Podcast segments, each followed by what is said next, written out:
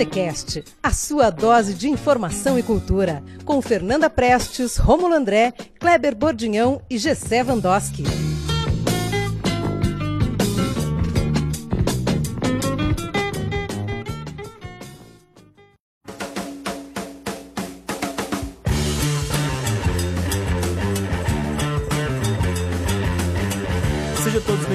Bar está literalmente aberto. Você está no Botecast número 55. Nós estamos gravando aqui no Bar do Júlio, que é de propriedade do Silvano. Queria agradecer já ele pela oportunidade de estar gravando aqui no nosso programa número 55. Fica aqui. Qual o bairro aqui? Aí é uma confusão de bairro, mas é- qual é o bairro aqui, Fefa? O bairro é o Varandas, mas a vila é Marina. A Vila é Marina, então tá isso aí. É só chegar por aqui, daqui a pouco a gente passa os horários que você deve vir aqui no bar.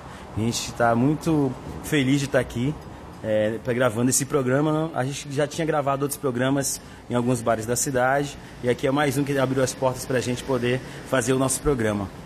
Bom, é, nesse programa a gente está recebendo ele que é graduado em História, mestre em História e, doutor em Educação, professor do EPG e diretor do Museu Campos Gerais, Newton C. Batista Chaves. Tudo bem, professor? Tudo bem? Prazer grande estar falando com vocês. Beleza, a primeira história que eu quero que você conte para mim, o nome. É, me conta, eu achei, achei interessante, eu gosto dessas histórias de nome. Então, assim, é, uma coisa que eu diria é para você nunca fazer com o filho teu o que os pais fizeram comigo. Não faça isso. Lá vem uma história boa, lá vem uma história boa. E te digo mais. É um grande problema que se eu fizer alguma coisa errada, meu nome vai ser no jornal e ninguém vai ter dúvida que sou eu mesmo. Você já conheceu algum outro? Não existe, só eu. É Jogou no. Google já? Já jogou no Já, já. Já procurei. Acho que o IBGE tem, tem um site que você consulta, Consulta. lá qual que é o... ah, A frequência do teu nome por ano. é. É. Não, mas o meu é impossível de ter mais um. É a junção de nome de pai com mãe. Isso não se faz. é, é um bullying que você recebe já no nascimento e carrega a tua vida inteira. Você- Tem irmãos? Nenhum. Ainda bem pra eles. Bom, começando esse programa, vamos primeiro ver nossos brindes de água no chopp. A gente tem, já adiantando para vocês, nós ficamos uma semana sem gravar. E como aconteceu coisa, desde o último programa, a gente soltou o programa na quinta, na sexta-feira já teve Brumadinho. Depois, já na última sexta-feira, teve. Foi duas sexta-feiras seguidas, né? Aconteceu a morte dos atletas da base do, do Clube do Flamengo, no Rio de Janeiro. E hoje, nesse dia da gravação, aconteceu a morte do jornalista Ricardo Boechat. E queria que vocês falassem como é que como é que está a situação nesses últimos períodos, o que, que vocês têm visto por aí de destaque. Kleber, pode ser você? É, a questão do tanto o, o crime da Vale quanto a quanto o incidente no, no- na- com o Flamengo é, o Flamengo está sendo investigado ainda, mas tudo leva a crer também que não é tragédia, né, cara? Não, não aconteceu à toa. É, assim como o Brumadinho, que é que é muito mais evidente. É, a questão do, do Boechat, por enquanto, parece que é Tá muito, tá muito recente, parece, parece que é, ali se fala de uma tragédia, mas vamos, vamos esperar ainda. É muito, para um começo de ano, é muita sequência de combo, né, cara, de, de cagada, né, bicho? Então eu tava pensando aqui no nosso brinde, o Água no Chopp, difícil a gente não passar por esses, por esses acontecimentos, mas eu vou, vou quebrar um pouco essa ideia e vou, vou brindar, cara, por um negócio que, que, que podia ser também até, o, até no final como, como saideira, mas está um pouco longe, que hoje a gente divulgou o, o evento do do qual você faz parte também. Então acho que todo mundo que vai fazer parte da festa, mas o Romulo está ali entre os integrantes que a gente está tá organizando do, do bloco Tranca Rua, que vai rolar no Rei dia 1 de março. A gente uniu um povo ali que curte carnaval, gosta da festa, que é não vai ser só essa festa no Rei, a gente tem outros, outras, outras ideias de participar, trazer mais a população. Infelizmente acredito que não vai dar para fazer na rua, como foi o bloco da 15 nos últimos três carnavais. Porque se você apontar grossense, você deve ter, já saber o que aconteceu ano passado e provavelmente no, no carnaval ano passado você descobriu alguns nomes de vereador que você nunca tinha ouvido falar, nomes de secretários, secretários que fazem sincretismo com super-heróis, essas paradas. E mas eu vou, vou, vou fazer esse brinde dentro de todo essa, esse baixo astral aí. Pelo menos aqui na região a gente vai ter mais um ano com, com carnaval é, produzido pelos pontagrossenses mesmo. Então, a minha a minha água no chopp, né? Não, não consegui fugir disso, não consegui pensar em outra coisa além dessas notícias que vem acompanhando. E é um pouco disso que o Romulo falou, a gente gravou o último Botecast, tava, né, a gente vinha ali trocando uma ideia e, e foi muita coisa que aconteceu nesses últimos dias que a gente não gravou. Então meu, minha água no chopp não, não vai fugir disso pela por, esse, por essa quantidade de carga pesada que vem rolando aí na, na imprensa e o que a gente vem escutando de as ditas tragédias né, do, do nosso Brasilzão aí. Então, para mim, vem, vem como água no chope mesmo. E é isso aí. Bom, a minha água do, a minha é uma água no chope também, porque é, eu até ia comentar que é muito difícil lidar com tudo que vem acontecendo, porque a cada momento vem uma coisa de um lado, né? Você não consegue superar e entender um acontecimento, já vem outro e outro e uma nomeação esdrúxula para algum para algum cargo no governo.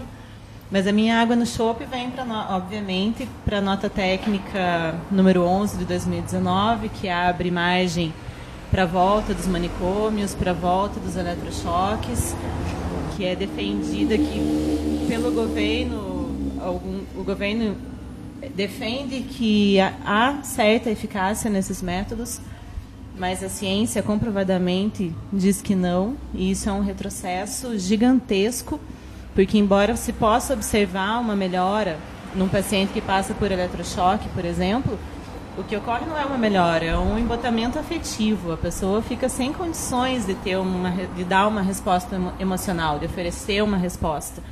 Você mata toda a sensibilidade daquela pessoa. Então é, um, é algo que pode ser eficiente para uma sociedade que quer pessoas que não tenham individualidades, que, que quer anular a existência das pessoas, dos cidadãos. Nesse ponto pode ser eficiente, mas para quem valoriza as liberdades e para quem realmente quer integrar é, todos os seres humanos e todas as formas de existência, esse é um retrocesso gigantesco. Então essa é minha água no chope. Bem, é, como eu só tenho essa participação, né, não sou constante como vocês, até havia pensado em falar essa questão do, da política manicomial, que é algo terrível, né, mas eu decidi falar alguma coisa uh, o que vai é o brinde e não a água no shopping. Né. Kleber falou do evento 1 de março, né, que está relacionado ao carnaval, e eu quero falar da volta do projeto Cinearte, que ocorre exatamente no Carnaval. Nós começamos com uma edição especial do Cinearte de Carnaval. Então, para quem não sabe, o projeto Cinearte existiu entre 2008 e 2011. Era uma parceria entre o Departamento de História da Universidade e o Jornal da Manhã. O Eloir vai me matar porque eu estou contando isso aqui. Maio. O jornal estava esperando lá para fazer a, o anúncio.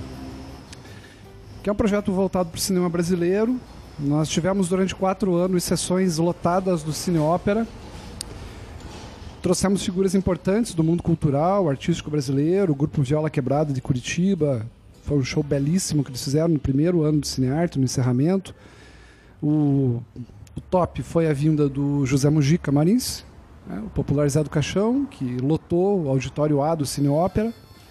Então foi um projeto que durante quatro anos reuniu as pessoas para falar sobre o cinema brasileiro nas suas mais diversas vertentes. Nós estamos voltando agora, é uma parceria nova entre o Museu Campos Gerais e o Jornal da Manhã.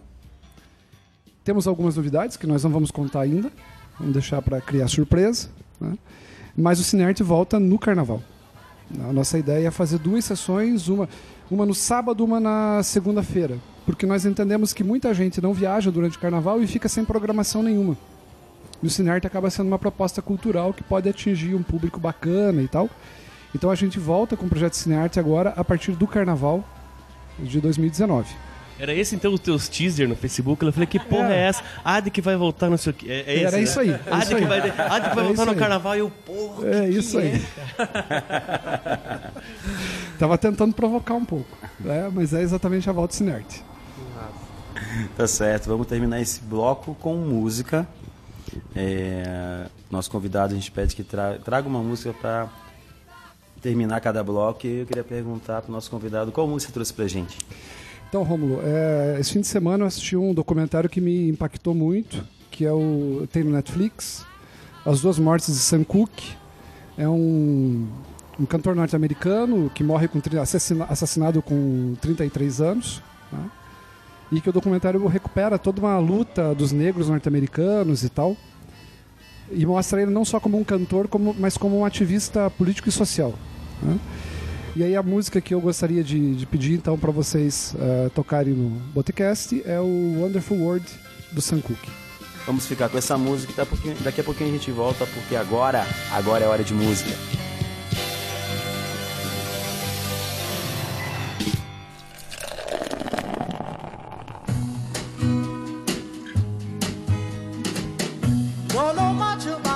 history.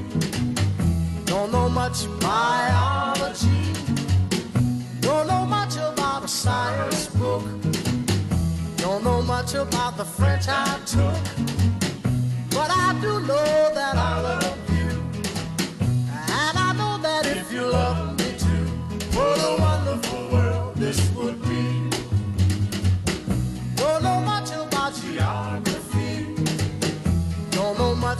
trigonometry. Don't know much about algebra. Don't know what a sliding rule is for. But I do know one and one is two. And if this one could be with you, what a wonderful world this would be. Now, I don't claim to be an A student, but I'm trying to be. For maybe an A student, baby, I can win your love for me. Don't know much about history don't know much biology.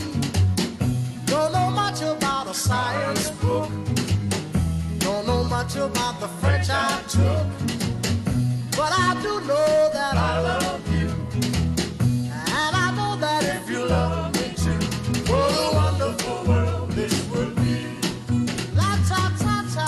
our time.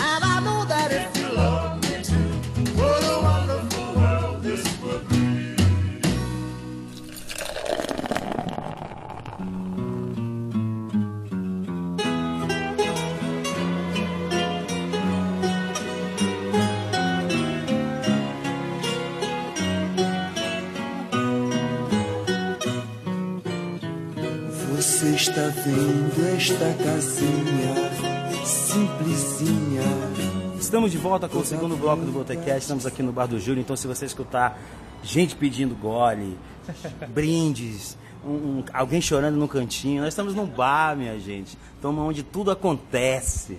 Entendeu? Vamos, começar, vamos continuar esse bloco aqui com o nosso convidado, com perguntas agora.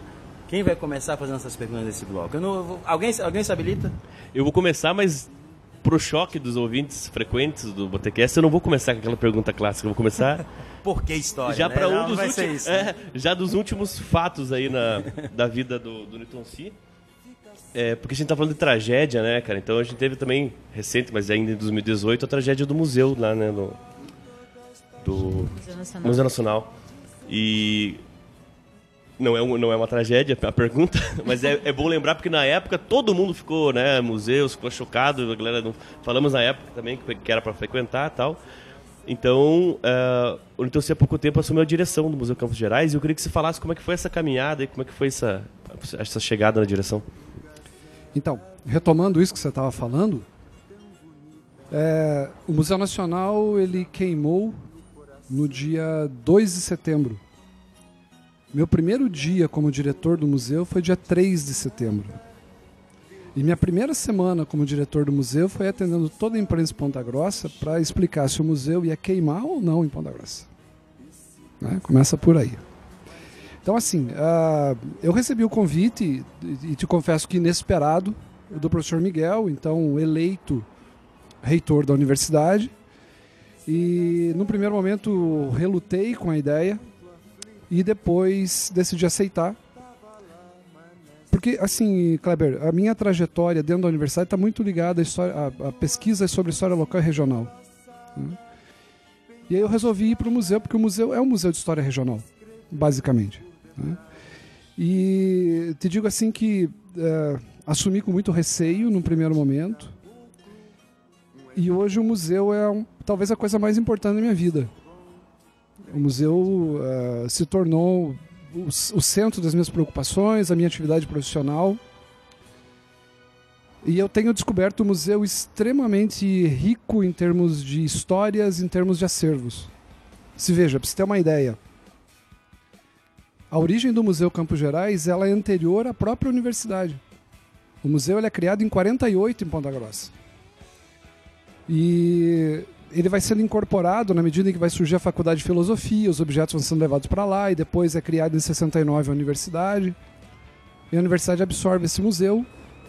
E em 83 ele vai para a sede histórica, que é o prédio do fórum, que fica exatamente no cruzamento da Engenheiro Chamber com a Marechal Deodoro. É... Ele tem um acervo riquíssimo, nós temos duas coleções originais do museu da década de que começam a ser formadas a partir da década de 40, que é a coleção de arqueologia, objetos indígenas, é, seixos, é, enfim, e a coleção de história natural, os fósseis, a entomologia, os animais empalhados que estão lá. Né? Então o museu começa a partir dessas duas coleções.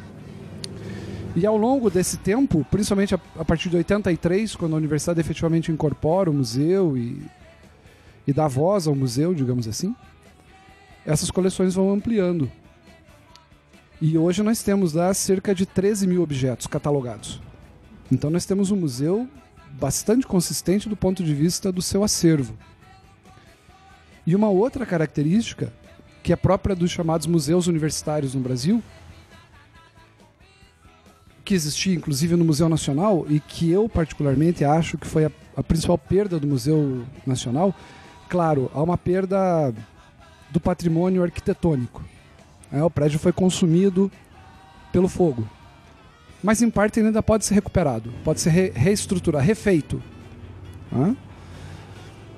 Mas a grande perda foi o acervo eh, de objetos, mas principalmente o acervo documental. Porque assim, o, o museu histórico, ele recebe, claro, historiadores, mas ele recebe jornalistas, geógrafos, o pessoal formado em pedagogia, em letras, em outra arqueologia, antropologia. E tinha gente no Museu Nacional que estava pesquisando há duas décadas, que tinha grupo de pesquisa dentro do Museu Nacional. E que essas duas décadas sumiram na medida em que houve incêndio e muitas dessas informações que já estavam sistematizadas continuavam dentro do museu. Então, nós aqui no, no Museu Campos Gerais, além das peças, né, o museu, o museu se desdobra. Nós temos dois públicos. Nós temos o público leigo, que é a família que quer ir ao museu. Esses dias aconteceu uma coisa tocante lá no museu. Nós estávamos trabalhando na reforma lá, e a hora que a gente foi sair para ir embora, na hora do almoço, aparece a mãe com o menino. Menino em férias. Menino de 8, 9, 10 anos. O menino tinha levado a mãe para ir ao museu. O museu estava fechado. Esse menino chorou tanto na nossa frente. Porque ele queria ir ao museu. Vocês estão abertos somente para. Pra... Agora a gente voltou ainda, é, Rômulo, só para pesquisa. Pra pesquisa, né? Porque as exposições a gente está reestruturando todo o museu uhum. para novas exposições. Uhum que é uma das dinâmicas novas do museu. Porque, assim, uh, infelizmente o museu ficava muito tempo com as mesmas exposições, então não gerava curiosidade, não instigava as pessoas a irem até o museu. E a gente está com uma proposta de ter exposições itinerantes, que, que a cada seis meses, pelo menos, a gente muda as exposições, traga exposições de fora. Nós estamos com uma conexão com o Museu Paranaense, com o Museu Alfredo Anderson em Curitiba, com o Museu Oscar Niemeyer. Estamos conversando com esses museus para trazer exposições para cá. Porque esse é um espaço importante de cultura, Kleber. Né? Então, assim, a, a nossa, o nosso acervo documental é muito importante. A gente tem muita coisa boa. jornais, fotografias, negativos, documentos institucionais, documentos pessoais, tem muita coisa. Né? E que serve muito uh, a pesquisadores de mestrado, doutorado, graduação, que seja, e que vão lá se valer no museu. E aí eu tenho que dizer assim para você, respondendo a tua pergunta, né? Você me pergunta como é que foi assumir o museu. É, eu acho que o museu só tem avançado e eu espero que daqui a dois meses e meio, três meses, quando o museu abra novamente ao público, o museu se torne efetivamente uma referência cultural em Ponta Grossa. A gente tem uma, a gente tem uma ideia de, de fazer com que o museu abrigue atividades literárias, musicais, de teatro, de cinema. A gente quer que o museu efetivamente seja um espaço de produção cultural, coisa que até agora ele não foi. Mas isso só é possível pela visão do professor Miguel Sanches Neto, que é o reitor da, da universidade, atual reitor, e que vê o museu como um espaço privilegiado de produção cultural. Isso faz toda a diferença.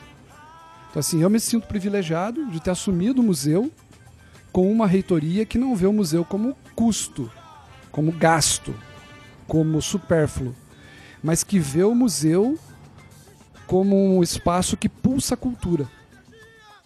E, e nesse sentido, o professor Miguel tem dado para nós, o museu, todo o suporte necessário institucional, financeiro, estrutural.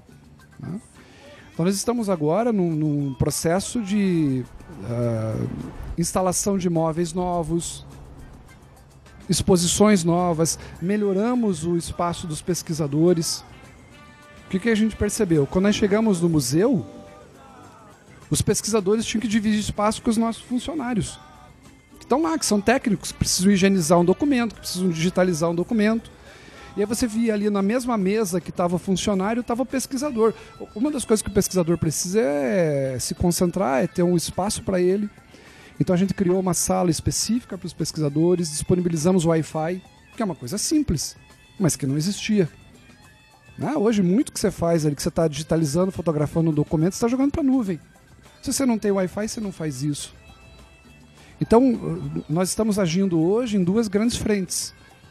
Que é a melhoria do atendimento aos pesquisadores, porque a gente sabe que a gente pode atender a muita gente, e uma melhor distribuição uh, dos espaços e das uh, exposições que a gente quer ofertar para a sociedade. Então essa é a grande, a grande proposta assim, do museu hoje que o diferencia de até alguns meses atrás. E, bem, no final eu já pedi para você dar o serviço ali do, do museu, mas ainda, pela tua fala, não, ainda você tem uma previsão de quando ele vai estar disponível para visita da, da população? Sim, uh, nós estamos trabalhando. Hoje ele está aberto para pesquisadores, mas não para exposições, não para a população de modo geral. Nós estamos trabalhando com a ideia de março para abril, ou final de março ou comecinho de abril. Trabalhando com essa ideia. É o final de março ou comecinho de abril. A FIFA quer falar ou quer pedir mais cerveja, FIFA? É, o dono do bar ele não, não, não tá ajudando. Tá precisando treinar o olhar. Vocês sabem que o dono do bar foi meu aluno, né? Não, não sabia. É, o dono do bar foi meu aluno, aí que eu conheci ele. Sigo no mundo aprendendo, por isso jamais ando dizendo que nasci no Vila Olha aí. Além de tudo é trovador. Trovador. Desculpa, É, eu tinha uma pergunta, mas ela, ela tem pouco a ver com o museu. Que é, quando o, o Romulo estava mencionando todos os, os acontecimentos, todas as águas no chope da, dos últimos dias, das últimas semanas, eu lembrei que você é flamenguista. E aí e você tem uma relação muito íntima, muito próxima com o Flamengo. E aí eu queria que você falasse um pouquinho sobre o seu sentimento, até pela, você como historiador tem uma proximidade com a origem do clube, né? E, e ela existe por uma posição ideológica e isso que aconteceu agora, eu acho que está relacion... tem conflita um pouco com, com as origens e a razão de você torcer pelo Flamengo. Uhum, não tenha dúvida. É, torcer para o Flamengo para mim é uma coisa que está comigo desde que eu sou criança, muito pequeno. Né? Uh, não tinha essa dimensão quando criança, mas fui construindo ao longo do tempo dessa relação popular do Flamengo com as massas, que é uma coisa construída, que é uma construída, construída a partir da década de 50, com as rádios do Rio de Janeiro que chegavam no Brasil inteiro, e daí o cara no Amapá torcia pro Flamengo, ou pro Vasco, ou pro Fluminense. Eu sei disso, que eu sei que é construída. Canal 100, né? O canal, É. coisa do Canal 100 nos cinemas. Muita coisa. norte do Brasil, E- né? Só, só que é inegável que o Flamengo tem uma base popular muito forte. A torcida do Flamengo, né? Por que, que os, os caras chamam de, de mulambada? Mulambadas. Que é o pessoal do morro. E eu, eu acho que isso a gente tem que se orgulhar né? de- dessa, dessa, dessa base popular. Né? No entanto, com relação ao que aconteceu, e eu não entendo como tragédia, é a mesma coisa que a gente estava falando de Mariana e Brumadinho, não tem como defender. Ah, tá, tá completamente irregular, equivocado.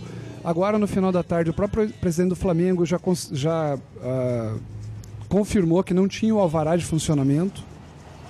Isso é responsabilidade do clube. né? E hoje você o futebol, o- o- como a gente diz, o futebol gourmetizou muito. O menino de 14 anos tem procurador, tem empresário. É, é produto.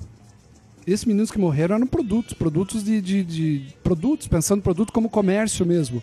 Era o cara que com 20, 21, 22 anos iria para a Europa e seria vendido por uma fortuna. Então assim, é responsabilidade total do Flamengo é, ter dado suporte, ter, ter tido um outro tipo de estrutura para atender esses meninos. Então assim, não vejo nada essa coisa que se comentou assim, a Força Flamengo, Força Flamengo, caramba. Os meninos que morreram. É, ali é uma questão comercial. Esses meninos são, são objetos de negociação e que não é pouco dinheiro. Mercadoria, Né? né? Mercadoria. O Vê um, vê um- chamou de vê um- commodities. vê um Vinícius Júnior da vida. O Vinícius Júnior podia ter morrido num incêndio desse. O menino saiu por 134 milhões. Paquetá podia ter morrido num incêndio desse. E desses meninos são, são mercadoria mesmo.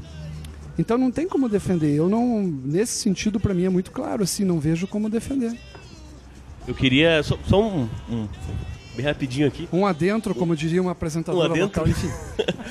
O ape- apesar do flamenguista, mas acho que a geração dele não tem essa coisa meio que da, da nossa de grandes jogadores de outros times você não curtir. Vocês vão entender porque assim, o C gosta muito do Sócrates. Eu sempre vi você escrevendo. Eu queria que você falasse um pouco sobre isso. Você dá pra diferenciar gostar do Sócrates pelo futebol ou pela visão do mundo dele? Ou o Sócrates realmente é um conjunto a esse, esse jogador? Lá vem o corintiano. lá vem o corintiano. Ma- Porque eu Mas preciso é que, puxar do Corinthians, eu tô falando do Flamengo demais. mas é, é que o Sócrates ultrapassa a questão do clube. Ele é muito mais do que isso. Então vê, Kleber. É, Eu tenho uma coleção pequena de vinil, mas eu sou colecionador de vinil. Ah, o disco mais importante que eu tenho na minha coleção, que eu não vendo, não dou, não empresto, é o disco do Sócrates, lançado em 79, que eu tenho a primeira edição, cantando modo de viola. O, o Sócrates foi. O Sócrates e o Reinaldo. Reinaldo Atlético Mineiro. José Reinaldo de Lima. O Sócrates e o Reinaldo foram os, os dois jogadores que mais me influenciaram na minha visão de mundo. Eu aprendi a ver o mundo de outra maneira a partir do Sócrates e do Reinaldo. Eu tinha 13 anos na Copa de 78 na Argentina, que o Reinaldo faz o primeiro gol na- no, jogo de abertura do Brasil contra a Suécia. Ele faz o primeiro gol e faz a saudação dos Panteras Negras. É, e a minha geração, por ter vivido na ditadura, a gente tinha essa necessidade de buscar informação. É um outro momento. E esses caras foram referenciais. Então, o, o Sócrates, para mim, não tem uma ligação com o Corinthians. O Sócrates, para mim, tem uma ligação com o Brasil. Né? É, tem uma frase clássica do Sócrates na, nas diretas já, quando ele vem dizer assim: se aprovarem as diretas já, eu não saio do meu país. Qual jogador faz isso hoje? Né? Se tem um, um bando de jogadores, vou falar dois ou três: Felipe Melo, Lucas do Tottenham, é, o Roger que estava no Corinthians, Diego Souza do São Paulo. O cara fez o gol e foi na câmera bater continência. Então, quando você vê um cara como Sócrates, ele para mim transcende qualquer questão. E eu vi o Sócrates no Germano Krieger, cara, em 79, no 4 a 1 do Corinthians contra o Operário. E esse é um dia teve, teve. Jogou, ó, não vou lembrar a escalação inteira, mas jogou o Jairo, o Jairo que morreu essa semana, infelizmente, que foi a última referência inclusive que fiz ao Sócrates. Jair Zé Maria, Djalma Amaral e Vladimir. Birubiru, Sócrates Zenon, Vaguinho, não era mais o Geraldão, ou acho que o Rui Rei e o Romeu na ponta esquerda. E o Sócrates jogou, cara, jogou aqui, jogou pra caramba. Foi a única vez que eu vi ele jogando, pessoalmente. Né? Mas o Sócrates, para mim, ele é uma inspiração para a geração toda, cara. Sabe, a minha geração é uma geração que consumiu muito Sócrates como inspiração. E eu acho, eu acho ele uma figura referencial. Assim como fora do Brasil você tem o Cantona. Cantona é, é. Cantona é foda. Tem uma, tem uma, tem uma, uma fala do Juque Furi, na época ele estava lançando o livro agora lá, o Confesso que Perdi, que ele conversava com não sei quem, com um gringo e falava assim, poxa, é, que o gringo falava, falava assim para ele, eu acho tão interessante o Brasil ter tantos jogadores que é, durante toda a história do Brasil no futebol que se mostraram como empenhados em questão política, com uma visão de vida diferente e tal, do Juca jamais, eu penso o contrário, o Brasil é pobre nisso. Deu cara, então, então coloque nos cinco dedos aí da mão aí jogadores fora do Brasil. Que tem essa imagem que você tanto gosta do, do Sócrates de Juca. Ele falou alguns outros nomes que eu, não, que eu não vou lembrar, mas eu lembro muito do Cantona. Que deu a voadora no fascista lá, fascista. clássico. Ah, o Cantona é genial, cara. Campeonato inglês. É, é, é pouco, assim, mas e é justamente por serem esses poucos que você. Vocês já viram A Procura de Eric? Não, não. É um filme com o Cantona, sobre o Cantona e sobre a transformação, a transformação do Manchester de um clube de comunidade para um clube de empresa. E todo o processo de resistência com relação a É genial esse filme, cara. Tem uns 10 anos ou mais já. É muito legal. E assim, só, só pra, pra concluir, Romulo. ah, você me provocou com Sócrates. Eu vou te responder assim. Eu acho, como jogador, que o Zico jogou mais que o Sócrates. Apesar do Sócrates ser gênio. E concordo com você. No entanto, e eu sou flamenguista, né? o Zico tem uma identidade com o Flamengo e pra mim ele é um jogador. O Sócrates é um agente político, cara. O Sócrates é muito mais que um jogador. E o Sócrates não está ligado ao Corinthians, o Sócrates está ligado a uma ideia de sociedade. Ele é genial até a última entrevista, cara, que ele dá assim uma semana antes de morrer. O Sócrates para mim é fundamental na minha formação humana. E é foda você ver um bando de babaca hoje fazendo gol e batendo continência. Sabendo que a gente teve um Sócrates. Falta que faz também, né? Mas aí isso está relacionado também a esses jogadores terem sido tratados como mercadoria durante todo o trajeto. É, não tenha dúvida. Sim, eu- você vê, você vê o- os Piá com 14 anos, né? Ontem eles fizeram até uma reportagem com o pessoal do Atlético Paranaense lá, com 14 anos, então você já não tem uma formação. Então eles já são confinados ali com 14 anos a, a expressar o quê, né? O que eles vão expressar? Eles são ali.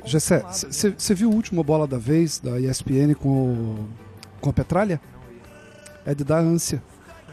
Porque ele fala exatamente isso, que... Em resumo, ele vai dizer assim... Por que, que eu não gosto dos governos de esquerda? Desses últimos governos de esquerda, os únicos que a gente teve na história do Brasil. Porque os caras não me deixaram aprovar, ou não, não foram favoráveis à aprovação de que um clube possa ser vendido. Como se tem na, na, na, na- na Premier League, por exemplo. Os times ingleses é tudo, é tudo né? Ou como Chelsea, como o PSG. É, é. E agora, su- surpreenda-se, será permitido isso. Então, se a gente está falando já de menino de 14 anos com mercadoria hoje, espere mais 5 anos para você ver. É assustador, cara. Vai ser o admirável mundo novo dos jogadores. né? Dos jogadores. Já vai ser concebido para o sucesso. Então, se eu quero voltar um pouco ali no museu, eu estava conversando, fui na Secretaria de Cultura recentemente, conversar sobre alguns assuntos lá, e eu questionei com eles por que, que o, o uso dos, do- dos espaços aqui na cidade, tipo ópera, tipo é, a biblioteca, que vai voltar a atividades bem fortes esse ano, há essa resistência da população mais humilde da cidade. É, eu perguntei para eles, eles falaram, olha, o pessoal tem medo de entrar nesses espaços ainda, porque eles ainda acham que é um espaço para pessoas cultas, Elitizado. elitizado. Tanto que lá eu questionei é, por que, que, o, que o FUC não acontece na rua. Eu questionei, falei, por que, que o FUC não vai para a rua? Por que, que o FUC não vai para a Estação da Saudade, para a população mesmo ver e não entrar no ópera e ficar e não e não e não ter intimidade com esses ambientes. É, o- você falou que o museu vai fazer algumas propostas, algumas coisas itinerantes, mas voltadas para a população que nunca entrou no museu, não sabe como é que é, para a criança levar a mãe no museu e não o pai levar a criança no museu. Bom, é, eu acho que tem- a gente tem várias portas para tentar entender isso, Romulo. Ah, primeiro, assim, nós estamos numa das regiões mais conservadoras do Brasil e você explica isso historicamente. Ah, eu sempre brinco que a pergunta típica de Ponta Grossa é de que família você é? Qual é? Qual é? Dos qual é? Isso diz muito. Dep- porque dependendo de onde você esteja nessa, nessa, pergu- nessa pergunta e nessa resposta, você se coloca num campo ou em outro campo. Então a, a região dos Campos Gerais ela foi criada a partir do latifúndio, das famílias que controlavam as terras, a produção e os escravos. Então há uma postura conservadora crônica em Ponta Grossa. As administrações públicas em Ponta Grossa com raríssimas exceções, estiveram nas mãos desses grupos. Esses grupos nunca. E aqui eu posso te falar como historiador que pesquisa isso. Esses grupos nunca tiveram políticas inclusivas, muito pelo contrário, eles sempre reforçaram a ideia do que família você é, se está para lá ou se está para cá. Então, as pessoas não se sentem contempladas por esses espaços, a começar por isso. É, você não tem políticas públicas de democratização de espaços culturais na cidade. Uma atividade que nós estamos tentando, uma parceria que nós estamos tentando agora, e hoje eu tive uma reunião com, com o professor Miguel e a gente está. Ele foi lá e pediu para a secretária dele tentar agendar. Uma parceria que eu gostaria muito de fazer é com a Aviação Campos Gerais, para que ela pegue escolas de periferia e traga para o museu um ônibus que vai lá na periferia. Sabe por quê, Rômulo? Tem criança que mora no Caracará, no Cristo Rei, aquilo que a gente estava conversando dos núcleos que ficam na periferia, né, no, antes do programa. Tem crianças que nunca vieram para o centro da cidade, para o centro da cidade, com 14, 12, 13, 14, 15 anos, que viveram a vida inteira no bairro e que não vêm. Existe isso, cara. Tem criança que nunca botou pé no Cine Ópera, tem criança que nunca botou pé ah, na Casa da Memória, no Museu Campos Gerais. Então, assim, você tem que criar políticas públicas de democratização desse espaço. Que é uma coisa que raríssimas vezes se fez em Ponta Grossa. E fazer com que essas pessoas entendam que esse espaço Delas, é delas. Elas não Não é a favor. conhecendo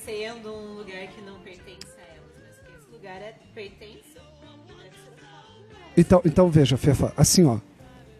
O que, que a gente percebeu a partir do 1 de setembro lá que a gente foi para o museu? E aí eu respeito, eu não estou fazendo nenhuma crítica, estou fazendo só uma análise. A gente vê muitas escolas aqui da região central, principalmente, indo ao museu. É, mas uma coisa muito assim, ó. Aqui estão os indígenas, aqui estão os tropeiros, aqui estão os imigrantes. Tchau. Então, eu tô hoje, por exemplo, a, a minha diretora lá de ação, eu pedi, né, e fui contemplado com dois e eu preciso falar isso porque eles trabalham o tempo todo comigo. Eu, eu tenho uma equipe muito pequena no museu, extremamente dedicada, de técnicos, e eu levei junto comigo para a administração do museu a professora Patrícia Câmara, que é do Departamento de Artes da Universidade, que é a minha diretora de ação educativa. E o professor Rafael Schoenher, do jornalismo, que é o meu diretor de acervos. E nós estamos trabalhando muito juntos. Então, uma coisa que a gente percebeu assim, que a partir agora desse ano, por isso essa coisa de fechar o museu, repensar o museu, porque não é só repensar fisicamente, é o conceito. né? O que, que a gente quer fazer a partir de 2019? Quando chegar uma escola no museu, a primeira coisa é trabalhar com as crianças, com os professores. Assim, o que, que vocês estão fazendo aqui? O que, que é o museu? Qual conexão esse espaço tem com a tua vida, com a história da tua família? Exatamente para isso. Para que principalmente as crianças se percebam como ah, integrantes de uma sociedade no qual esse espaço pertence a elas. E não assim, ó, tô fazendo um favor de te receber aqui no museu, aqui tá o índio, aqui tá o tropeiro, aqui tá o imigrante, tchau. Então, eu acho que você tem que criar mecanismos para que as pessoas percebam isso. E daí, Romulo, é exatamente isso que você está falando. Ponta Grossa tem uma tradição antidemocrática profunda. Se na última eleição presidencial a gente teve 74% de votos para um candidato da extrema-direita, em 55, o único lugar do Brasil que o Plínio Salgado, o Plínio Salgado é o cara que cria o fascismo brasileiro, que é o integralismo. O único lugar, isso está num, num, num artigo chamado Voto Verde em Curitiba, 1955. Né? Se alguém quiser procurar. O único lugar que o Plínio Salgado ganhou no Brasil foi no Paraná. E as duas cidades onde ele estourou em votação, em segundo lugar, Curitiba. Em primeiro lugar, adivinhe. Chuta essa. Felipe Soares me, me conta essa história sempre. Então é isso, eu acho assim, a gente tem que criar, a gente tem uma, uma, uma cidade que é conservadora, que não tem políticas de inclusão consistentes no sentido, sobretudo do campo da cultura. E aí o que me cabe, assim, dentro da minha possibilidade como diretor do museu, é criar práticas que democratizem o acesso das pessoas a esses espaços e que as pessoas possam entrar e possam se perceber dentro desse processo. E não como um favor de eu estar abrindo lá, pode, pode entrar e olhar. Não, é dela, é público. Né? Ela integra, qualquer pessoa integra esse processo. Então, assim, só que isso é construído. Isso você não faz de hoje para de fevereiro para março. É? é a proposta que a gente tem para os próximos quatro anos. E está muito em consonância, e isso é uma coisa que me agrada muito, está muito em consonância com a própria perspectiva da reitoria da universidade da defesa das cotas, da defesa do, da, da, universidade pública, da liberdade de expressão. E é isso que a gente quer. Tá certo, vamos terminar esse bloco com mais música. E qual música o nosso convidado trouxe pra gente? O que, que você trouxe pra gente? Bom, eu, eu tenho um disco que eu gosto muito, que é um disco referencial também para mim, é, que é o primeiro disco solo do George Harrison. Que ele expressa tudo que ele estava sentindo ali naquele processo final dos Beatles e tal. E que é um disco muito foda, assim, de quem, quem gravou o disco com ele, né? Uh, Derek and the Dominos inteiro, Ginger Baker na bateria, Phil Collins, Piazão fazendo fazendo é, percussão. Tem muita gente. Até o Morris Gibbs do, do Bee Gees tá no disco. É o Alfim Must Pass. E a música é exatamente essa. É o título do disco, Alfim Must Pass. Beleza? Vamos ficar com esse aperitivo. Daqui a pouco a gente volta com o Botacast, porque agora, agora é hora de música.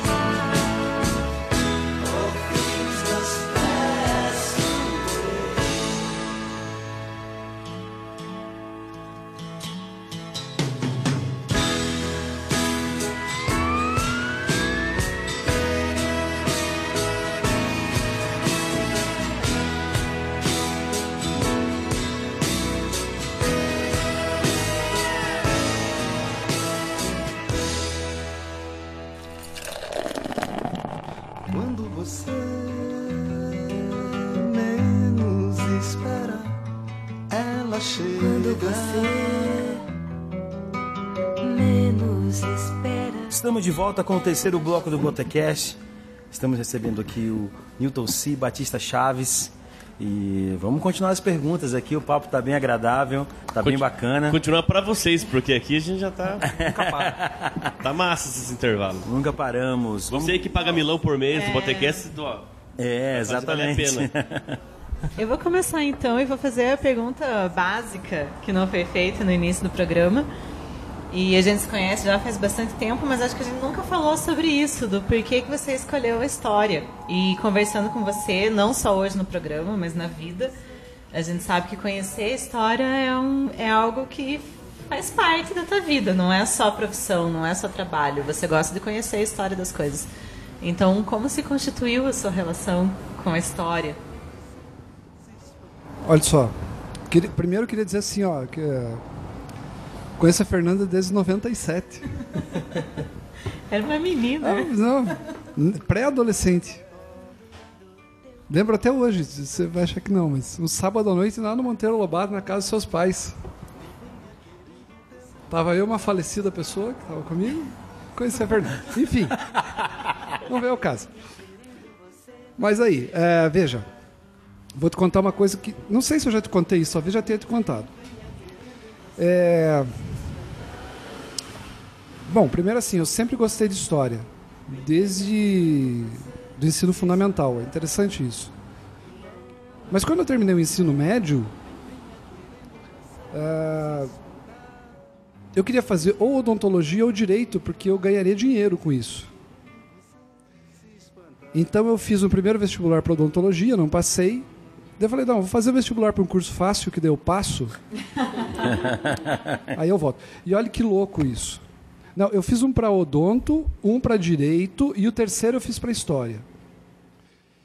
E aí depois de seis meses eu fi- Só um, um, um parênteses, abre aspas, o Newton se formou na mesma turma da professora Márcia, né? sim, já a gente Mas cursou, Já foi entrevistada sim, a gente cursou os quatro anos juntos. Uma leva boa, então. É. Várias cantorias, então. E veja, a gente entrou em 84, a gente pegou todo o processo de transição. Eu sou muito feliz de ter pego tudo isso, porque assim, eu vivi um momento ah, muito especial, que é o fim de um regime extremamente autoritário e o início de uma fase democrática. Então eu sou muito feliz por isso, assim, de ter vivido isso. As experiências que eu tive ali foram muito legais. E uma coisa assim, Fernando, te respondendo, mas ampliando um pouquinho. Quando eu fiz universidade, eu peguei as gestões do DCE, do Juca Francischini, do Semina e do Euclides Panazzolo. Infelizmente já falecido. E esse momento foi muito interessante porque Ponta Grossa, a partir dessas gestões do DCE, entrou no circuito dos shows. Então, os primeiros shows que eu vi na minha vida, o primeiro show que eu vi na minha vida foi o Djavan no show Lilás, no Borel de Vernet. Que eu lembro dele terminar a primeira música e dizer "Pon- Boa noite, Ponta Grossa, e ninguém responder, porque Ponta Grossense não responde. né? Não perguntaram o sobrenome dele? Não perguntaram. Eu vi o Cazuza no Borel, o Barão Vermelho, enfim. Isso foi uma fase muito legal. Eu vi o- um cara que eu gosto pra caramba, mas que me deixou muito triste nos últimos tempos, que é o Toquinho. Vi no Oscar Pereira. Vi o Cleito Cledir, no tempo que o Cleito Cledir era foda demais. Alceu Valença, Elba Ramalho. É, Cleito Credir. Então, assim, e isso tudo foi o DCE que trazia. né? Então foi muito legal. Essas, essas gestões foram muito interessantes ali na metade dos 80. É, mas uma coisa que eu te digo, assim, que para mim é muito simbólico isso. Ah, quando eu estava cursando História, prime do primeiro para o segundo período, porque na minha época era semestral. Junho de 84 eu fiz vestibular para odonto. Fiz mais um vestibular para odonto. E eu sou ateu materialista, não acredito em absolutamente nada, sou completamente desca... não creio na divindade, como diria o seu Silvano. né? Mas eu fiz o vestibular e aquele, naquele momento o vestibular eram quatro dias. Eu fui no primeiro, que era redação português e inglês. E aí eu não fui no segundo dia, eu perdi a hora no segundo dia e perdi o vestibular. Aí quando sai o resultado, eu vou olhar, eu fiz 110 pontos do primeiro dia do vestibular. E o cara que passou em quadragésimo em odonto fez 220. Então eu tinha três dias, incluindo a prova de geografia e história, que eu iria bem, creio eu. Eu tinha três dias para fazer a mesma pontuação que eu fiz no primeiro dia do vestibular. E na época isso me torturou muito. Assim, puta merda, podia ter passado em odonto. né? Cara, foi o melhor presente que a vida me deu. Porque ela me fez cursar história. é, eu, eu fiz o curso de história até o final. Eu me formei como gente a partir do curso de história. As pessoas mais importantes da minha vida eu conheci dentro do curso de história. Minhas amizades mais profundas eu construí dentro do curso de história. Ah, Você citou a Márcia, que é uma das amigas mais queridas que eu tenho. Posso falar do senhor seu pai, dono do estabelecimento. Né? A senhora sua mãe, foi minha aluna também. E a construção de mundo que eu passei a ter a partir do curso História, é, eu tenho muito orgulho dela. né? É, talvez eu tivesse muito mais dinheiro hoje. Talvez seja um equívoco meu imaginar que dentista ganha tanto mais que professor. Mas talvez eu tivesse uma outra dimensão na minha vida. né? E eu acho fundamental, assim, para mim, se tirar essa coisa do historiador da minha vida, eu acabo. Porque minha vida é minha profissão. Sou absolutamente apaixonado pelo que eu faço. E foi a vida que colocou no teu caminho. Foi, exatamente. É, professor, eu tá, né, no, no release lá, você entrou na UIPG em 88 já como professor. Eu fui o professor mais novo da universidade, você acredita? É, com quantos? Com... 22. Logo que formou. Logo que for- eu formei em agosto e março eu estava na universidade. Dia 1 de março agora faz 31 anos que eu estou na universidade. Então, desse período todo, como você falou, já que passou ali pela, pelo final da ditadura, né, esse período importante da história do, do, do país ali, é, que panorama você enxerga da educação ali do final dos anos 80 até os dias de hoje com a tal da escola sem partido e, enfim, o que, que, você, o que, que você enxerga, que perspectiva a gente tem? Lá naquela época, jamais imaginaria que 30 anos depois tava, ia correr esse risco de. É, fui cara pintada, cara. Eu descia a Balduino e a Vicente Machado gritando fora Collor. Cara, eu vou, eu vou te falar bem a verdade. Ah, eu, eu trabalho hoje basicamente com uma turma de graduação. Minha, minha atividade maior hoje ela está vinculada à pós-graduação. né? Eu trabalho com terceiros anos de licenciatura em História, já faz alguns anos isso. E aí eu chego é, e eu vejo assim as minhas últimas três, quatro turmas brilhantes. Sabe? Eu vejo uma piazada assim dos seus 20, 21 anos brilhantes. Que leem, que se preocupam com a formação, que estão loucos para ir para a sala de aula. E eu me vejo como um privilegiado. Porque eu, tô dentro de uma universidade pública que me permite falar e defender as ideias que eu tenho. É, eu já estou num terceiro ano de um curso de História, quando já tem um processo de depuração, digamos assim, entra uma turma de 40, e qualquer- é normal em qualquer curso. Aí vai diminuindo, aí vão ficando os alunos que efetivamente têm interesse no campo. E eu olho para esses meus alunos, Jessé, e eu, eu penso assim, cara. Eu tenho um orgulho danado deles e me dói, sabe? Porque eu fico imaginando que esses meninos vão para a sala de aula da periferia, vão trabalhar nas escolas públicas sem estrutura. E agora, além de tudo isso, tem que bater de frente com, com esse processo medíocre todo que a gente está vivendo. Né? De, um, de, um, de uma coisa rançosa que você olhava há 50 anos atrás e já não fazia sentido e agora volta a fazer sentido. É, com processo de vigilância, de denúncia contra professor, de acusar de, acusar de doutrinação. Bicho, faça um aluno ler um texto. Quem é professor sabe disso. Faça um aluno ler um texto de oito páginas. Então, sabe um, um papo assim que não, não, não tem sentido, de gente que nunca botou pé numa sala de aula, de um falso moralismo do caralho. E aí eu fico pensando nesses meus alunos. Porque eu, eu me vejo no começo de carreira. Durante um espaço muito pequeno, quando eu ainda fazia o, curso História, eu era aluno do curso História, eu dei aula em duas, dois colégios em Ponta Grossa. Dois colégios particulares, no centro da cidade.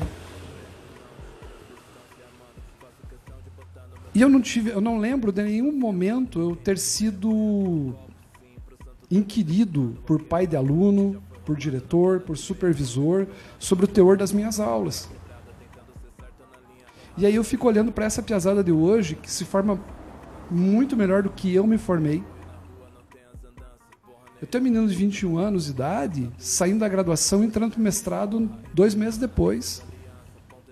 Isso não é fácil, cara.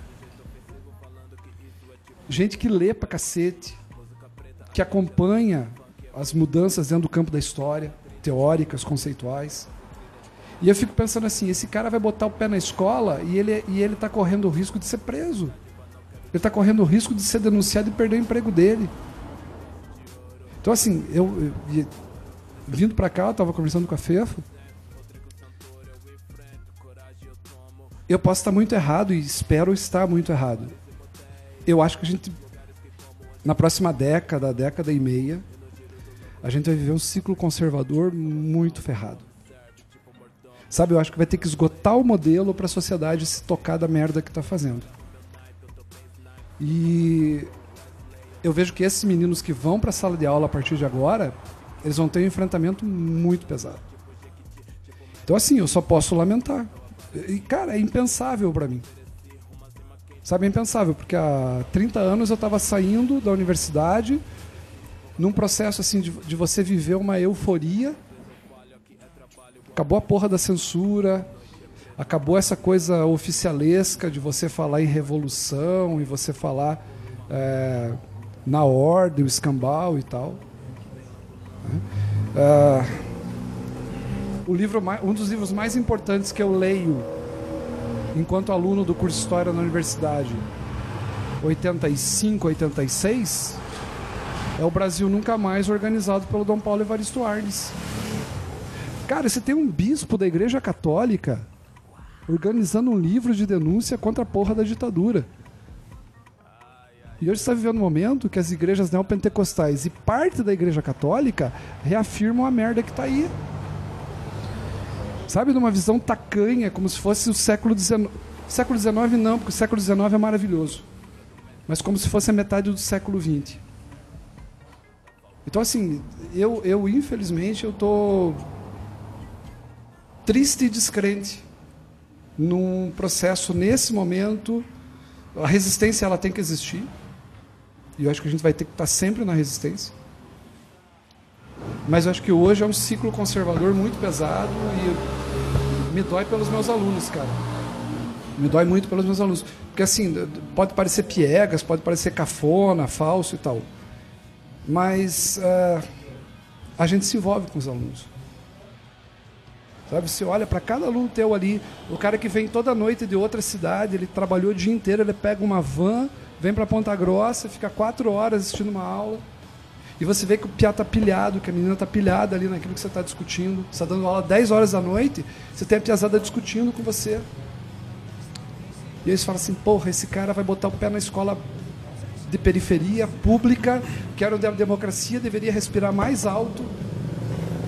E esse cara corre o risco do pescoço dele ser cortado. Então, assim, é, infelizmente, nesse momento é muita água no chope. E a perspectiva de revisão né, de todo o processo da ditadura, né, o pessoal comentando que é uma das coisas que eles queriam revisar, né? Revisar a história. É, é, nunca teve tanto militar lá e. E é impossível. Nossa. Mas, Kleber, eu, eu acho que além da questão dos militares. Eu acho assim, os, os, os, sujeitos hoje que estão colocados nos postos chaves do governo federal, dos governos estaduais, dos governos municipais, necessariamente não precisam ser militares, mas militam numa perspectiva conservadora pra cacete. Eu me refiro aos militares mais na questão de ter revisão do 64. É, o meme que eu publiquei esses dias é assim, né? Você ri, porque o humor é uma forma de resistência também. Né? É que a coisa assim, é, depois da Terra plana, depois da, do movimento anti-vacina, e mais alguma coisa que eu não lembro agora o que é, se imaginava que não viria mais nada. Aí vem o cara do PSL e propõe o fim da pílula anticoncepcional. Cara, a gente tá voltando, não pro 19, é pro 18. É impensável. Newton, se e os livros? Estava dando uma pesquisada aqui na quantidade de livros que você já publicou. Quantos ao todos? Eu me perdi aqui na minha conta. Cara, se, eu- se eu não estou enganado, assim, entre organização, autoria, coautoria, coletânea, são 28. É, basicamente todos, todos eles sobre história local regional. né, que é a nossa pegada. Que é uma coisa que não é minha, mas é uma percepção da minha geração no departamento de história da universidade. A gente percebeu que a universidade, que nós temos uma universidade com uma dimensão regional. E aí eu vou dizer assim, Romulo, para vocês. Cara, eu tenho um orgulho tão grande de ter minha vida vinculada ao EPG que vocês não acreditam. A minha vida na UEPG começa quando eu tenho 18 anos como aluno. Eu tô com 53, então já se vão 35 anos. Mais de dois terços da minha vida eu vivi, ou quase dois terços da minha vida eu vivi dentro da universidade, como aluno e como professor. Sem perder vínculo em nenhum momento. É, E, e é importante a gente falar isso, daí volta um pouco no que o Gessé estava me perguntando. Tem um ataque ferrado hoje com relação às universidades públicas. Que é um discurso bem orquestradinho. Mas a universidade pública ela só gasta dinheiro, enfim. Vou dizer uma coisa para vocês. Se você tirar a UEPG dos Campos Gerais, os Campos Gerais morrem. Morrem economicamente, morrem socialmente, morrem tecnologicamente. Eu não tenho dúvidas disso. A Universidade Estadual de Ponta Grossa é a instituição central dos Campos Gerais. E a minha geração no departamento de História, que vem ali no final dos 80, começo dos 90, é a primeira geração. Eu sou, eu sou da terceira geração de professores. né? O curso de História é o mais antigo da universidade. Ele começa em 50 na Faculdade de Filosofia, que é a origem da UEPG. História, Geografia, Letras e Matemática. Esses são os, os quatro cursos mais antigos da UEPG. Ah, eu sou a terceira geração de professores. Final do- dos 80. A, a minha geração decidiu investir em pesquisa e em pós-graduação. Tanto que se você pegar assim, antes da, da terceira geração, raríssimos são os professores do departamento de História e da própria universidade que tinham mestrado. Raríssimos tinham mestrado. A maior parte era graduado. Eu mesmo passo no concurso em 90 na universidade como graduado. É, e a gente percebeu que a, a nossa grande característica era a discussão da história local regional. Então toda a geração do meu departamento, isso não é uma coisa minha, é a geração da qual eu faço parte, nós nos propusemos a produzir eh, estudos sobre história local e regional. Então, o meu primeiro livro é minha dissertação de mestrado, é lançado em 2001, chama Cidade Civilizada, que é um livro sobre a história de Ponta Grossa a partir da dimensão do Diário dos Campos, que é um jornal fundamental para a cidade, jornal centenário e tal. E aí tudo que eu produzi a partir de 2001 para cá é voltado para a dimensão da história local e regional. tá? Então eu tenho muita coisa sobre Ponta Grossa, eh, a gente já produziu uma série sobre Carambeí e a colonização holandesa, Trabalhei com muitas instituições em Ponta Grossa, Associação Médica, ah, Mosteiro da Ressurreição. né? Da Associação Médica é o, é, o, é o gancho que sai meu doutorado, eu começo na Associação Médica, e daí essa documentação que eu encontro, eu acabo levando para o meu doutorado e é o que eu acabo estudando lá. Então, assim, essa produção sobre Ponta Grossa e Campos Gerais é uma coisa que marca a minha geração. Talvez eu não é talvez. Eu sou o professor que mais produziu livros sobre Ponta Grossa e Campos Gerais, nessa geração. Geração. né? Então é muita coisa assim que a gente tem estudado sobre a cidade, sobre os trabalhadores em Ponta Grossa, sobre os ferroviários, né? a produção, o discurso jornalístico. Eu caminho muito nessa, nessa seara assim, desses temas. Documentários também, documentários. Tem alguns documentários, alguns que eu gosto muito. Ah, vou falar dois para vocês aqui. Ah, se vocês procurarem no YouTube, tudo que eu vou falar tem lá. Se colocarem o meu nome, que é aquela coisa do bullying que eu te falei, não faça isso com teu filho. É Só horrível. É, não. Você tem um canal, né? Não, não Tem tem. um canal? Não, não, não tenho. Mas tem um canal com teu nome. Tenho com o meu nome. Criaram, então. É o que eu Você tem digo. até fake. Então, você Já vê- que não pode ser outra pessoa. Não, é o que eu digo. E aí, aí É. um, um paradoxo. Kleber. Ah, é o Kleber. Tem vários. Fernanda, tem várias. Gessé, tem Você- vários. você não- Rômulo, tem vários. então Milton não- assim não tem, é um só. Tem, tem um eu canal. não posso fazer merda nunca, cara. Coordenador, sete vídeos. Tem 35, Olha, tem tá vendo? 35 pessoas achando que você tá aqui, não é Tá você. vendo? E não sou eu. É, eu achei aqui, coordenador, Milton C. Batista Chave. Eu vou Tem- falar com o tem meu 30 jurídico. Tem 35 pessoas. Tem uns vendo? vídeos do MBL aqui, inclusive. Não, não, não. Tem um cara- Aí não. Tem um cara dentro de uma banheira de Tem Nutella um que é perfil você. aqui que só curte os Mas tem- vídeos do MBL. Mas tem os documentários, são quantos Então documentários veja, que você ajudou? eu, eu fiz, eu fiz uma série em 2004 chamada Fragmentos. São 30 pequenos vídeos sobre a história de Ponta Grossa. Vídeos assim curtinhos, um minuto e meio, dois minutos. É, vamos, ver se eu não, vamos ver se eu lembro de todos. Eu fiz um documentário que me orgulha muito, que é o Opeguá, que é um documentário sobre o futebol em Ponta Grossa, a disputa entre Operário e Guarani, 2005. Esse documentário é um curta-metragem, média-metragem, de meia hora, que eu gosto muito, porque trabalha com memória, trabalha com afetividade, porque é uma a coisa do Opeguá está na identidade ponta-grossense. Né? Futebol não é só você entrar no campo e chutar bola, futebol tem muito mais do que isso. Né? E Operário e Guarani revelam exatamente isso. Que é uma coisa que eu gosto muito. Tem um outro documentário que eu produzi em 2013, junto com o Ismael de Freitas e o Rodrigo Tchekowski, chamado Darwino Anarquista, que é muito legal, que é um herdeiro da colônia Sicília, em Palmeira. A gente foi lá na casa do senhorzinho, que é o seu Darwino Agotani. Que, na verdade, o nome dele é, é Darwino, mas ele achava que era Darwin por causa do Darwin.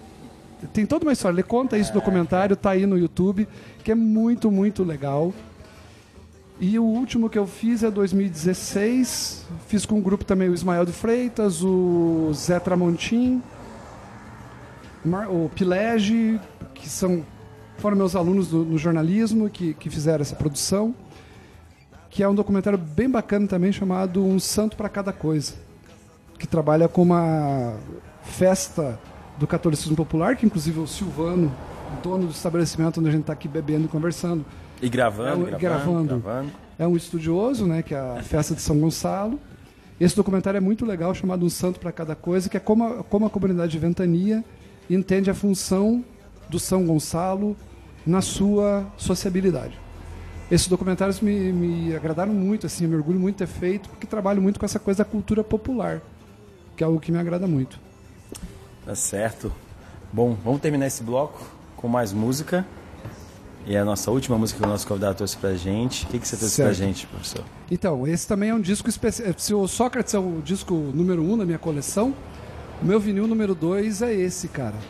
Não dou, não vendo, empresto. Chama o Filho de José e Maria, Odair Odair José. José. A Vai primeira vai faixa Vai lançar um disco logo, logo. Logo, vai logo, né? lançar de novo. A primeira faixa chamada Nunca Mais, que é um rock do caralho, cara, que é muito legal. Benção, Odair José. Beleza, daqui a pouco a gente volta com o último bloco do Botacast, porque agora, agora vamos de música.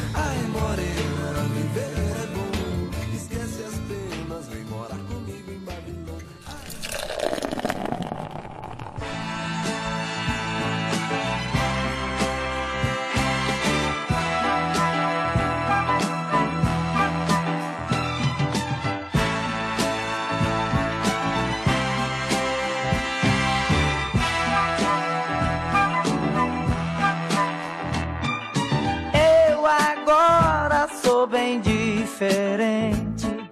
Não se assustem e nem se preocupem. Sou o mesmo de antigamente. Só que agora nada mais me encurta. Encontrei uma pessoa amiga ensinando as coisas boas da vida. E os meus traumas fui deixando pra trás.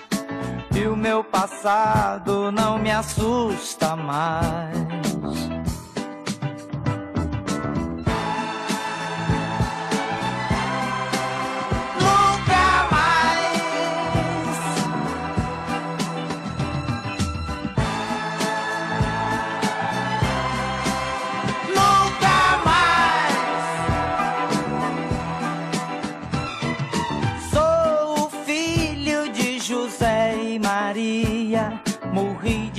Força pra viver de alegria. Sou o que resta de uma noite esquecida, noite de festa e razão dessa vida. Encontrei uma pessoa amiga, ensinando as coisas boas da vida. Meus traumas fui deixando pra trás. E o meu passado não me assusta mais.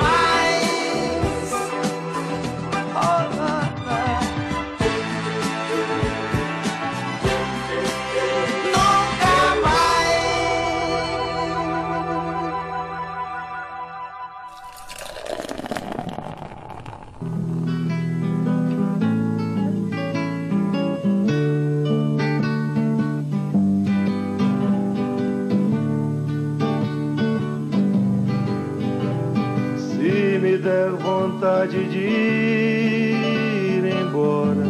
Entramos no último Vida bloco do. Botecast.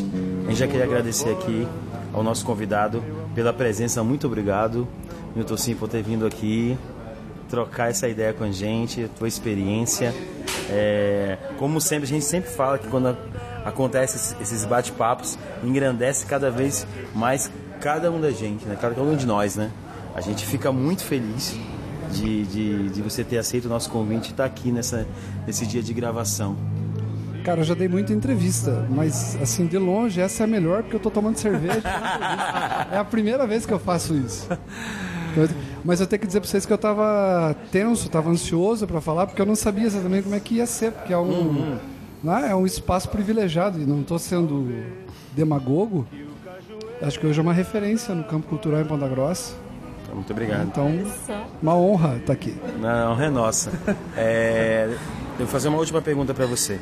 Eu vi você falando da UEPG e vi no teu olhar muito amor e muita paixão quando você fala da UEPG. E queria que você falasse esse amor hoje ele tá maior. Teve um período que ele deu uma balançada e agora ele tá maior. Como é que foi esse teu amor com a EPG e com Campos Gerais?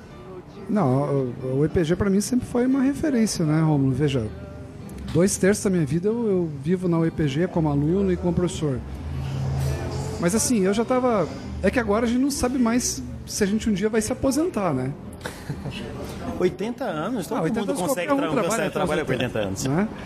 Mas assim, até pouco tempo atrás a minha previsão de aposentadoria era 2021. Agora já não sei mais. Mas a- o meu compromisso com o professor Miguel é ficar até o final do mandato, que é 2022. Pelo menos aí, pelo menos se não mudar nada, 2022 eu me aposento, se mudar a gente já não sabe.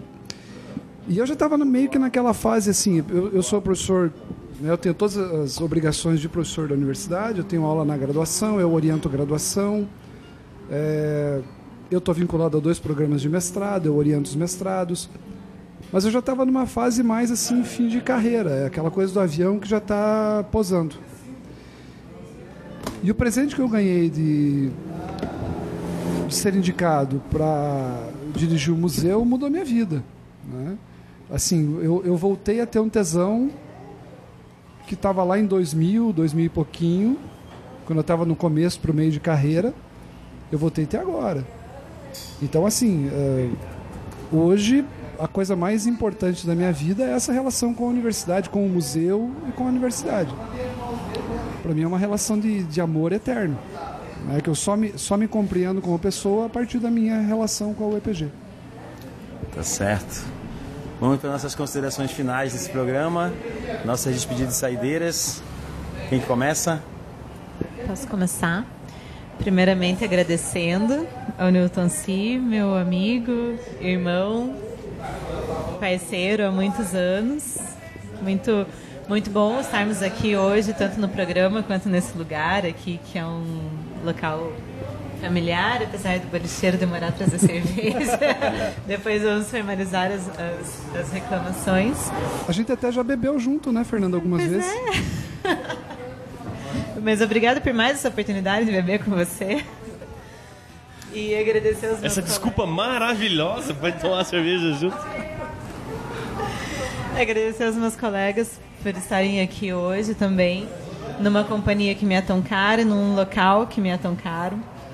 Então, foi muito especial essa gravação hoje. Além de tudo que a gente conversou, teve muitos momentos emocionantes que alguns eu participei, outros eu já conhecia de conversa, então foi muito bom reviver alguns desses momentos, então eu tenho a agradecer a esse dia de hoje.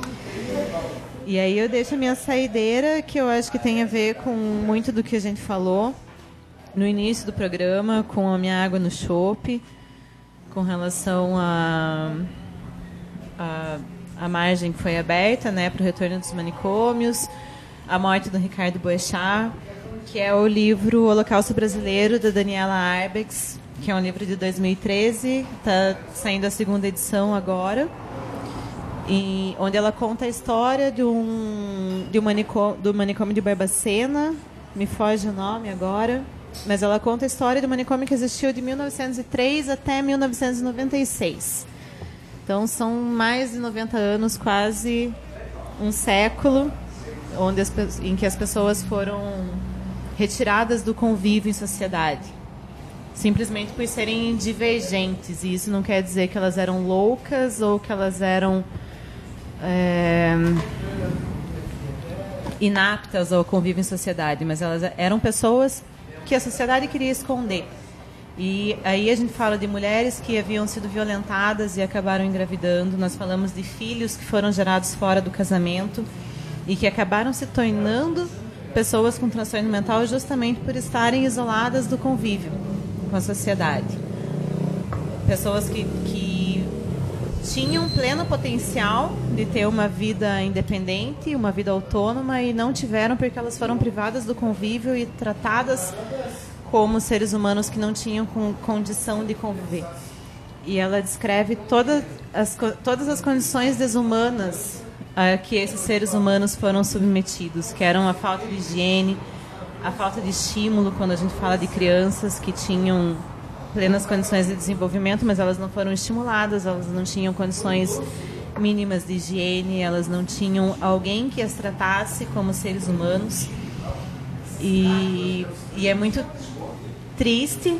E aí eu, eu falei do Ricardo Boechat, porque a Daniela Aibitz é jornalista, e essa é a importância dos bons jornalistas de buscarem as informações com fontes confiáveis e fontes documentais para contar uma história sem é, é, lógico que não, o jornalista não vai se desprender de um viés ideológico, mas ele vai tentar se atentar o máximo possível aos fatos. E só uma para acrescentar, assim que mais de 60 mil pessoas morreram lá dentro desse hospício e nunca tiveram a, a oportunidade de tentar dar um rumo diferente para suas vidas. Então, acho que é uma leitura importantíssima nesse momento para a gente saber. E acho que o Newton concorda que é importante conhecer a história para que a gente não repita. Então, nesse momento, acho que é fundamental. É uma obra muito fácil de ler, ela não é longa e traz, traz muita coisa importante para a gente saber o que, que é um manicômio, o que, que é privar as pessoas de liberdade simplesmente por elas serem diferentes. Então essa é a minha saideira de hoje. Estava aqui refletindo no, no papo me, me perdi. Muito mais que uma saideira, né? é, bom, a minha saideira é um filme agora eu não sei, eu sei que ele foi indicado para algumas coisas no Oscar, mas não sei bem. Que é o Infiltrado na Clã, filme do Spike Lee. É, também descobri esse sábado conversando com o Pedro Pedro Miranda, que a gente já, já entrevistou aqui. Uh, os dois atores, putz, um é o do, do, Star Wars lá, o Alan Driver, e o outro é o John David Washington, que eu não sabia que era filho do Denzel Washington. Denzel Washington. Do Denzel, cara- do Denzel. Denzel. Do Denzel. E o que que é, né, cara? Anos 70, ele- o filho do Denzel Washington é um, faz o papel do policial negro que pretende, é, começa a conversar com a Ku Klux Klan por telefone, mas por motivos óbvios ele não pode ingressar. E tem outro colega e eles acabam ali armando um, um esquema para entrar dentro da Ku Klux Klan, que nos anos 70, pro meu espanto e pra minha ignorância, era muito ativa. Eu achava que a Ku Klux Klan, eu tinha que ela é mais nos 50, 60, mais no, no, no ápice da segregação, assim, que, que ela era mais ativa. Ali, embora tenha uma coisa meio de guerrilha, mas ela estava muito forte. E o, livro, e o filme vai, vai mostrando isso. Pra quem conhece o Spike Lee, esse filme é um pouco diferente, porque o Spike Lee é muito conhecido por ser muito, é, entre aspas, radical nas suas ideias. né? E ali ele tem até mostra até um certo outro lado. É um, um filme que tem até um certo humor que eu não, não, não, não, não tinha visto esse lado do Spike Lee. Infiltrado na clã, não tem nos streams da vida, aí você vai ter que procurar algum caminhão de DVD que caiu que aí procurar um torrent. e assistir. Ah, tem o carnaval, né? O, o bloco Tranca-Rua, para lá, 1 de março, mais próximo a gente, a gente fala, mas já deixo uma dica para procurar o evento, né? E no Facebook. E agradecer o Nilton, porra, maravilha de papo, cara, obrigado por aceitar nosso, nosso convite. Foi, foi bem legal mesmo, bem tesão. Mais uma vez eu falo, eu acho que falo por todos aqui, que além da gente gravar aqui o, o quanto a gente aprende, o quanto, gente, o quanto é prazeroso, quem escuta, infelizmente, não sabe. A gente faz brincadeira, né? Que o assinante escuta, mas ele realmente não sabe, porque os intervalos também são extremamente interessantes, porque a gente aprende com os convidados e escuta de histórias, é maravilhoso. Agradecer ao nosso.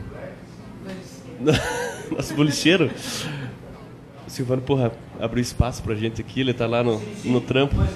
Olha lá, ó. Essa voz, no fundo, talvez você tenha ouvido. Vamos, vou abrir espaço pra ele dar um oi aqui. Sim, tá aí. A gente tá fazendo um agradecimento. Ai, que bom. Eu fico feliz, né, por acolhê-los aqui, né, acolhê-los e acolher lá, né, porque é, quando eu adquiri esse espaço, minha filha ficou brava comigo, porque ela brigou comigo, e falou: "Porra, pai, você vai comprar um bar, né?" Mas agora, por exemplo, ó, tô ali, ó, recebendo meu amigo Dalmir, né, que foi o cara que nos acolheu lá, Júlio e eu, para negociarmos o bar, né? Aquele jovem senhor lá. E daí o casal de filhos dele. E é outro Né? podcast. Então, eu, né, tenho assim muito a agradecer, né, vocês terem vindo para cá. Abrimos na segunda-feira para recebê-los e recebê-la, né, pra, nessa segunda, porque a gente abre de quinta a domingo, mas muito feliz, sossegado, tranquilo, né, e feliz por acolhê-los, né? Muito obrigado. No, Não, eu não bebi todas ainda. no, folga, no, né? no intervalo, desculpa a interferência, no intervalo já lembramos aqui daquela noite em 1999 que passamos tomando vodka e ouvindo Belchior. Ah, isso Dantes, muito Dantes, né? Lá em Joinville. Joinville, né? Com seu Aragão, né? E outros elementos que não, não, não, vem ao caso. Um abraço a todos e todas. Então, só pra vocês sentirem o clima aqui, a inveja que vocês podiam estar aqui, mas podem. E se quiserem chamar o OTCast, a gente vem junto com vocês. Exatamente, aqui o Bar do Júlio, fica na 15 de, set... na 15 de setembro, 12 e 17, de quinta a sexta-feira, de 16 às 23 horas, sábado e domingo, das 10 às 18 horas. Agradecer também aqui os brothers e a brother do, do Botecast. É, tô curtindo muito esse Botecast 2019 itinerante. Né? Não que eu não goste de vocês na minha gente casa, mas, parou, mas né? é legal a gente gravar em outros lugares. E é isso aí. Daqui 15 dias, com quase toda certeza, nós estaremos juntos novamente. É isso aí.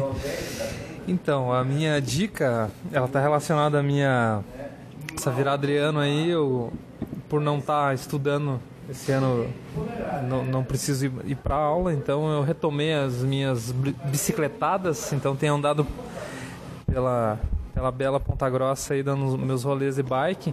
Eu descobri ontem é, um site, um sítio chamado revistabicicleta.com.br. É um site bem interessante de de dicas, de informação, é, muito ligado à galera da bike mesmo. E, ele é muito atuante, assim, né? Importante porque geralmente é algo que surge, tem aquela, aquela modinha a galera para, né? E, e, esse site em si ele é bem atuante mesmo, com reportagem, com entrevista, com muita, muitas coisas relacionadas à galera da bike, para quem quer comprar, o que comprar, como fazer, enfim. É, para quem está iniciando aí, ou para quem já é do ramo, essa é a minha dica aí, revista bicicleta.com.br. A minha dica de, de saideira. Ah, não preciso falar que essa noite foi especial, né? Mais uma noite especial desde que a gente voltou, acho que a gente tem acertado, como sempre, nas, nas nossas convocações. Foi uma noite é, de um ótimo papo e, e no espaço aqui do, com o Silvano. Então, mais do que agradecer vocês, o professor Milton Si pela, pela paciência, pelo tempo e meus companheiros aí pela mais essa noite maravilhosa. E até a próxima daqui 15 dias, se se não for mais.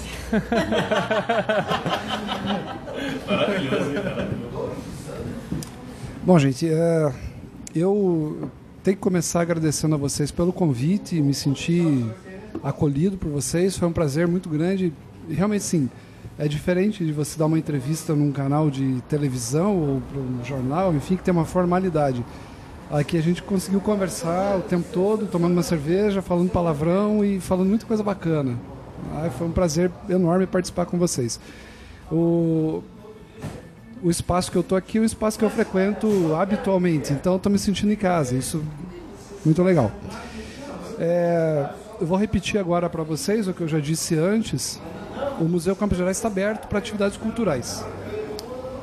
E eu, eu vejo os quatro que estão aqui comigo na mesa com potencialidades para desenvolver atividades lá. Fernando já conversamos, inclusive, algumas coisas. Né? Conversei com o Jessé, com o Rômulo e com o Kleber também. Uh, a nossa proposta é tornar o museu um espaço de produção cultural. Então, sintam-se vocês quatro absolutamente convidados a, a, estar conosco lá e propor projetos e usar aquele espaço, é espaço público, Romulo, que é isso que a gente quer fazer.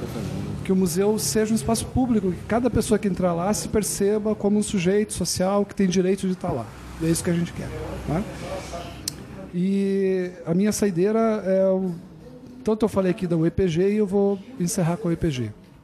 Hoje foi. É, tomou posse a professora Ione Jovino, do Departamento de Letras da Universidade, como pró-reitora de assuntos acadêmicos. De assunto, desculpe, de assuntos estudantis.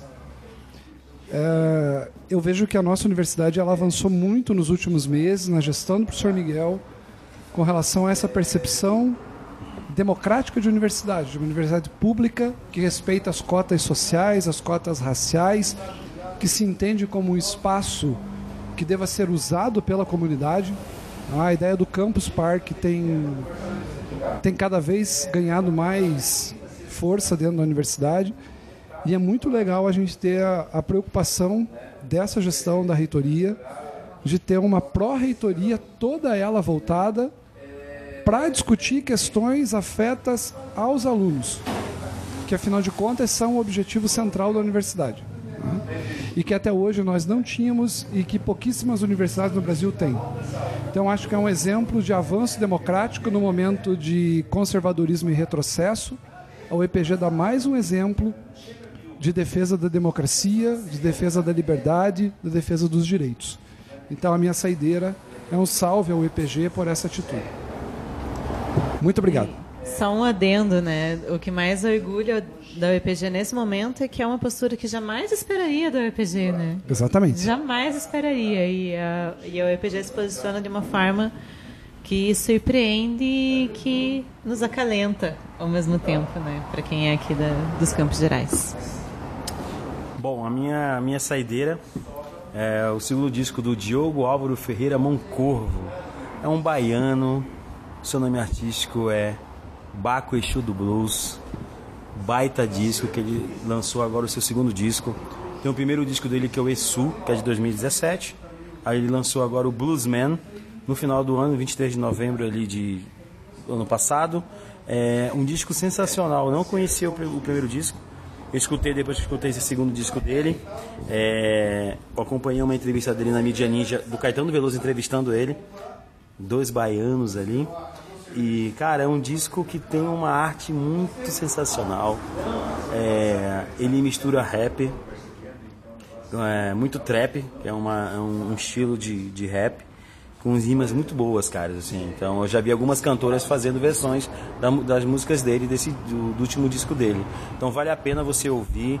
É uma música diferente, são versos fortes, tem muito versos fortes. E o cara é um cara de 23 anos, cara. Um cara muito novo. E tem três músicas nesse álbum que eu gostei pra caramba, que é Me Desculpa Jay-Z, que eu acho muito massa, Kanye West da Bahia, que é sensacional, e Girassol de Van Gogh, então é artista novo e um cara que tá produzindo bastante coisa, e é mais um, um rap, o rap é, tá muito, tá muito foda, né? É, é, tá questionando muita coisa, que a né? vertente mais forte, a vertente mais da música forte da música brasileira dos últimos tempos é o rap. E ele, eh, muita gente fala assim, ah, eu não gosto de rap. Escuta, ele mistura muita coisa de blues, muitas referências afros. Então eu acho que é vale a pena você dar, dar, dar uma escutada. Lembrando que o Rincon Sapiência, né, foi o primeiro artista de rap a ser indicado para o troféu imprensa, né? Então mostrando que o rap tá forte, vindo muito forte. E o Rincon Sapiência é muito legal também. E teve o, né, saindo do Brasil, esqueci o nome dele, o do. O This is America lá ganhou o Grammy, né? É. Ganhou de melhor artista de rap, eu acho. Melhor música, e se marcar o clipe ganhou também, alguma coisa. Uhum. É. Ganch- Ganchino, Ganchino, puta, não vou lembrar o nome do cara. É o cara que faz o, série maravilhosa da Netflix também chamada Atlanta. Tem que assistir, assistam. Maravilhoso. Bom, queremos agradecer ao nosso convidado, queria agradecer aos meus amigos por mais esse programa. Esse programa vai estar nas nossas redes sociais, vai estar na nossa página, na WordPress. Vai, estamos também no YouTube, no Twitter, no Facebook. Em todas as mídias você pode encontrar o link que vai diretamente para a página para ouvir o programa. Ficamos por aqui, querendo agradecer ao nosso convidado e dizer que foi muito bom, como sempre, fazer mais um programa. É, a nossa moda da casa vai ser uma banda local, como a gente sempre faz, que é o pessoal do Coletivo LSA, que lançou Desligue Seu Ego.